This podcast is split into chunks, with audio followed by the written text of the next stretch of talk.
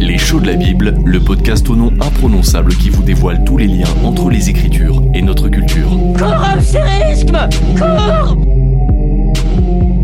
Salut à toutes et à tous, aujourd'hui on va parler d'un couple biblique de légende. Allez, on y va, Jacques Dutronc et Françoise Juliette D'ailleurs, ce n'est pas si évident de bien remettre les deux morceaux du couple ensemble, car ils ont changé de nom en cours de route. Apollin et Myrtille, on dirait une chanson de Bobby Lapointe. Ce couple mythique, c'est celui d'Abraham et de Sarah, qui s'appelait auparavant Abraham et Sarai. Plus qu'un changement de nom, on va voir que c'est un changement de vie pour nos deux personnages. On vous explique tout. Mais avant ça, n'oubliez pas de vous abonner au podcast, nous laisser une note 5 étoiles, un petit commentaire. Et si vous êtes fidèle du podcast, pensez à nous faire un don sur notre site prixme.org, car Prixme est un média associatif qui ne vit que de dons.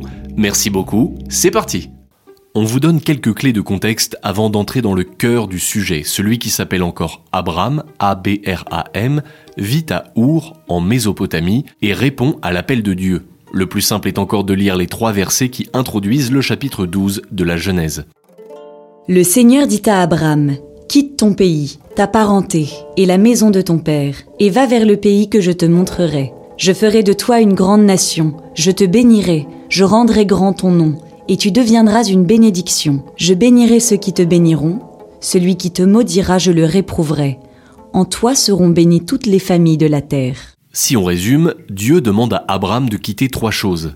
1. Sa terre, la Mésopotamie. 2. Sa parenté, sa famille au sens large, la parentèle. Et 3. La maison de son père, autrement dit, papa, maman et les frères et sœurs. Et en miroir, Dieu lui promet trois choses.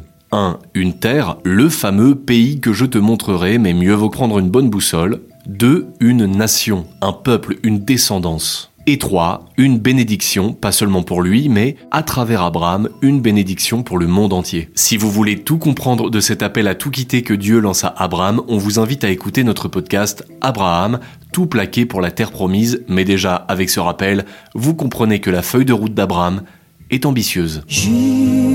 Juste une autre vie,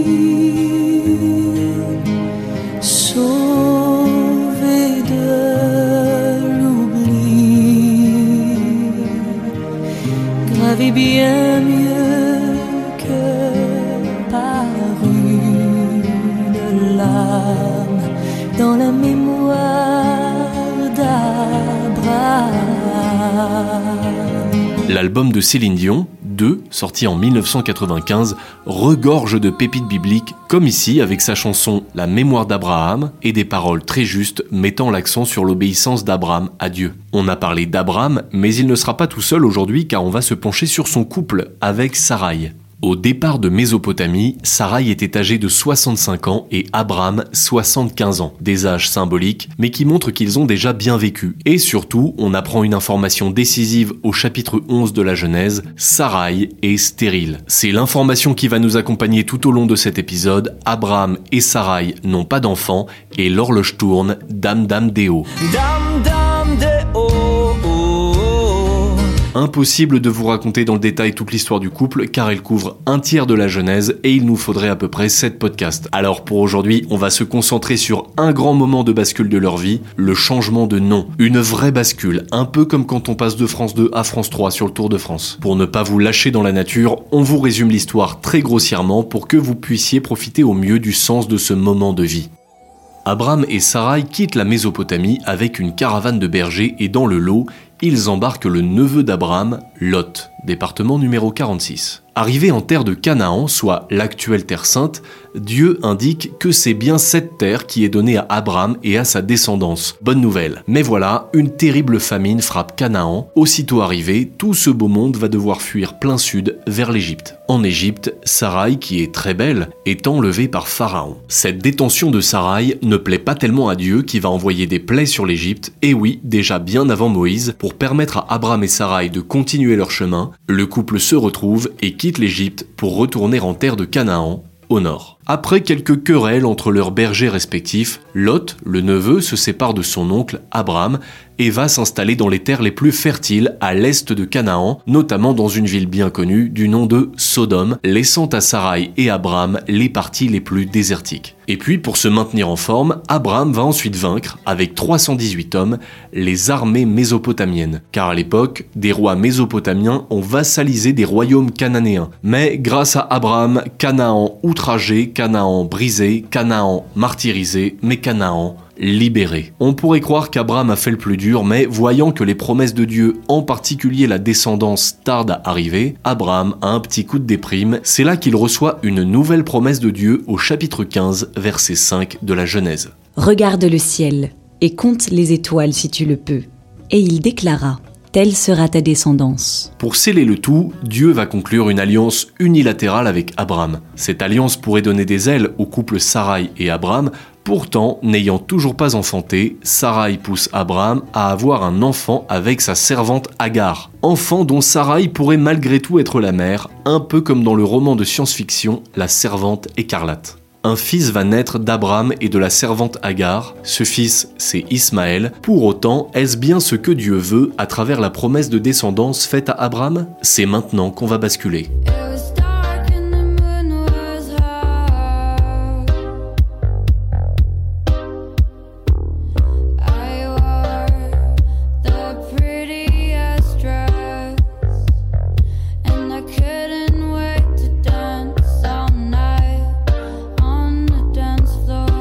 Écouter l'un des tubes du groupe Agar Agar, c'est une façon de rendre hommage à la servante de Sarai, mère d'Ismaël, et aussi un peu un ingrédient magique si vous voulez réussir les panacota à la maison. On vous a refait l'histoire d'Abraham et Sarai à gros sabots, attardons-nous maintenant sur le chapitre 17 de la Genèse, car bientôt il ne sera plus question d'Abraham et de Sarai, mais d'Abraham et de Sarah. Avant d'attaquer la lecture, regardons peut-être ce que veulent dire les deux prénoms. Abraham signifie le père est élevé, ce qu'on peut interpréter dans l'histoire familiale d'Abraham comme signe d'un fort attachement à son propre père Terah. Et le prénom Sarai en hébreu signifie ma princesse. On a ça en tête, maintenant lisons Genèse 17 des versets 1 à 5. Lorsqu'Abraham fut arrivé à l'âge de 99 ans, le Seigneur lui apparut et lui dit je suis le Dieu Tout-Puissant. Marche devant ma face et sois irréprochable. J'établirai mon alliance entre moi et toi, et je te multiplierai à l'infini. Abraham tomba la face contre terre, et Dieu lui parla ainsi. Moi, mon alliance est avec toi. Tu deviendras père de nombre de nations. On ne t'appellera plus Abraham, mais ton nom sera Abraham, car je te fais père de nombre de nations. Ça y est, Abraham a été renommé Abraham. Mais alors quel est le sens de cet acte? Plongeons-nous dans la culture traditionnelle de l'époque où le nom n'est pas une réalité secondaire. Il entre en mystérieuse interaction avec la réalité. Le nom possède un pouvoir de concrétisation plus important que sa valeur identificatrice. Autrement dit, il peut rendre présente la personne nommée. C'est déjà vrai dans le monde païen et ça l'est encore plus dans l'univers biblique où Dieu crée l'univers par sa parole et donc en prononçant des noms en Genèse 1. Pour le dire plus simplement, dans la Bible, ce n'est pas tellement l'individu qui porte le prénom, mais le prénom qui porte l'individu. Je veux un enfant, je veux un enfant, je veux mon ventre sentir le sang, la vie dedans. Je veux un Passe 28 jours, les doigts croisés, j'attends mon tour. Mais sur mes dessous, le sang revient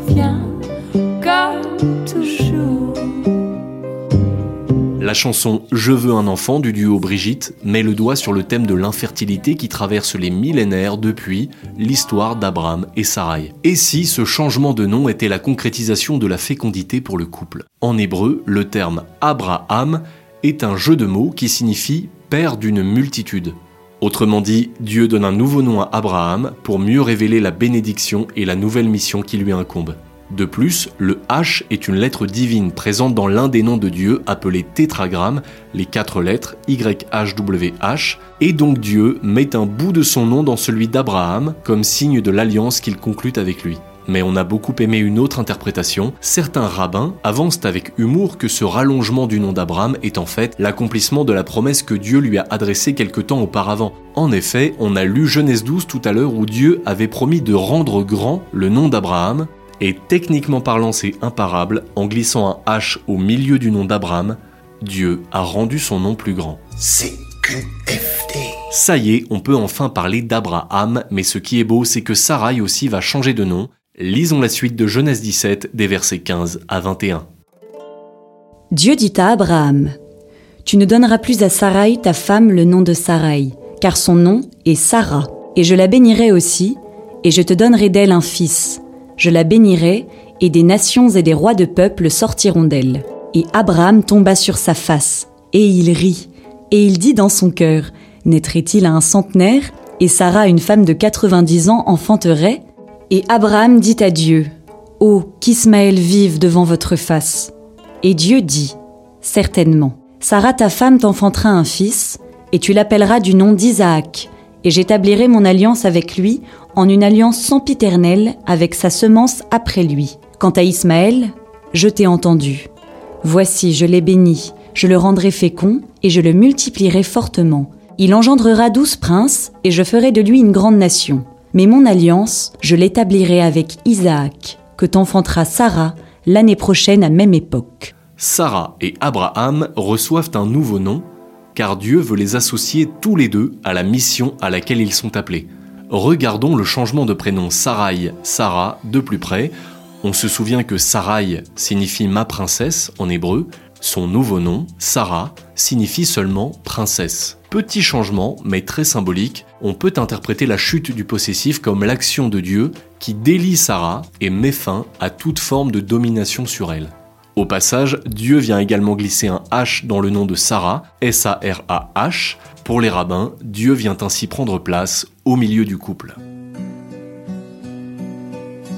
La femme qui est dans mon lit n'a plus vingt ans depuis longtemps, les yeux cernés par les années, par les amours, au jour le jour, la bouche usée par les baisers, trop souvent mais trop mal donné, le teint blafard malgré le phare, plus pâle qu'une tache de lune. Georges Moustaki, celui qui se qualifie de juif errant dans sa chanson Le Métèque, rend ici hommage dans une autre chanson à une vieille femme nommée Sarah. Est-ce une référence masquée à la Sarah de la Genèse?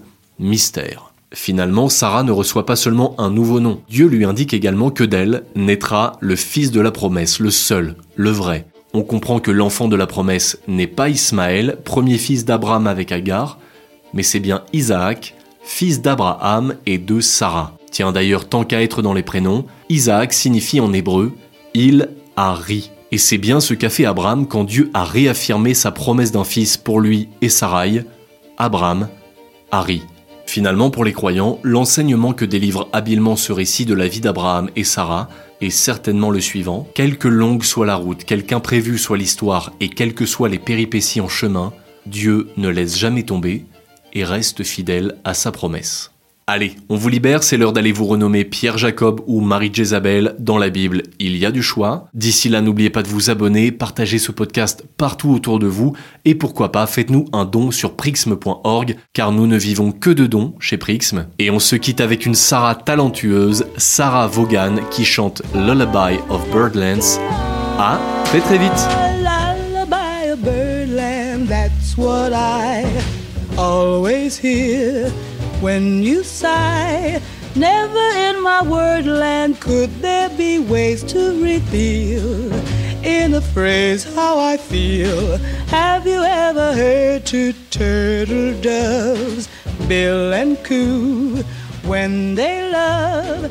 That's the kind of magic music we make with our lips when we kiss.